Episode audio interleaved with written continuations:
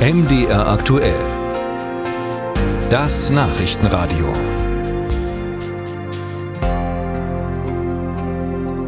In der Europäischen Union gilt Ungarn als eigensinniger Blockierer.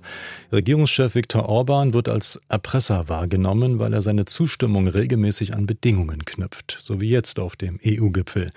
Orban ließ die genervten Partner wissen, dass es weitere Hilfen für die Ukraine oder Beitrittsoptionen nur geben werde, wenn die EU im Gegenzug die eingefrorenen Milliarden für Ungarn komplett freigebe. Was ihn treibt, das besprechen wir gleich mit unserer Ungarn-Korrespondentin. Zuvor geht es aber nach Brüssel, wo jetzt viele von einem Verfahrenstrick sprechen, der angewendet worden sei, um die festgefahrenen Ukraine-Verhandlungen voranzubringen. Viktor Orban war bei der entscheidenden Abstimmung gar nicht dabei. Frage an unseren Korrespondenten Matthias Reiche in Brüssel. Ist das so? Kann man von einem Trick sprechen? Das Regelwerk des Rates ist unmissverständlich, wenn bei Entscheidungen, die Einstimmigkeit verlangen, wie zum Beispiel die Aufnahme von Beitrittsgesprächen, keines der 27 Mitgliedsländer sein Veto einlegt, ist der Beschluss einstimmig angenommen. Daran ändert auch nichts, wenn, wie in diesem Fall, der ungarische Ministerpräsident vor der Abstimmung den Saal verließ, weil er sich die aus seiner Sicht falsche Entscheidung nicht mit ansehen wollte. Er hätte sie in jedem Fall verhindern können, wollte das aber offensichtlich nicht. Dass der listige deutsche Bundeskanzler alles rettete mit der angeblich genialen Eingebung, Viktor Orban kurz an die frische Luft zu schicken, möchten vielleicht seine PR-Berater verbreiten, aber dieses Verfahren war definitiv abgesprochen und es ist auch nicht auszuschließen, dass es etwas mit den 10,2 Milliarden Euro zu tun hat, die die EU-Kommission dem Ministerpräsidenten Viktor Orban am Vorabend des Gipfels zusagte. Geld, das ja wegen Rechtsstaatsverstößen und einer mangelnden Unabhängigkeit der Justiz seit über einem Jahr nicht an Ungarn ausgezahlt wurde wurde.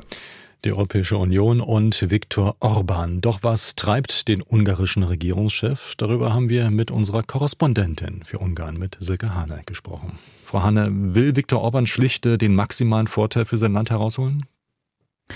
Ja, ich glaube, das äh, kann man so sagen, beziehungsweise den maximalen Vorteil für sich selber. Also was treibt Orban an? Er ist ja ein Autokrat. Es geht natürlich um seine eigene Macht, um seinen Machterhalt.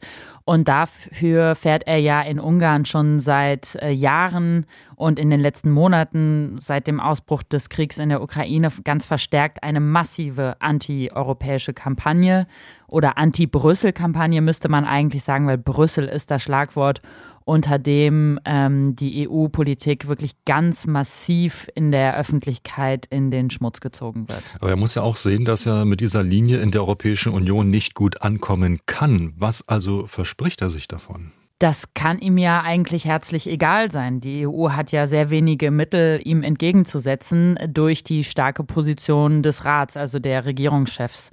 Das hat man ja jetzt beim Gipfel gesehen, dass quasi die letzte Möglichkeit war, den Mann zum Kaffeetrinken zu schicken. Ähm, das hat man, denke ich, in Brüssel ja auch selten schon mal gesehen. Und das zeigt, glaube ich, äh, wie wenig die EU destruktiven Regierungschefs entgegenzusetzen hat auf institutioneller Ebene.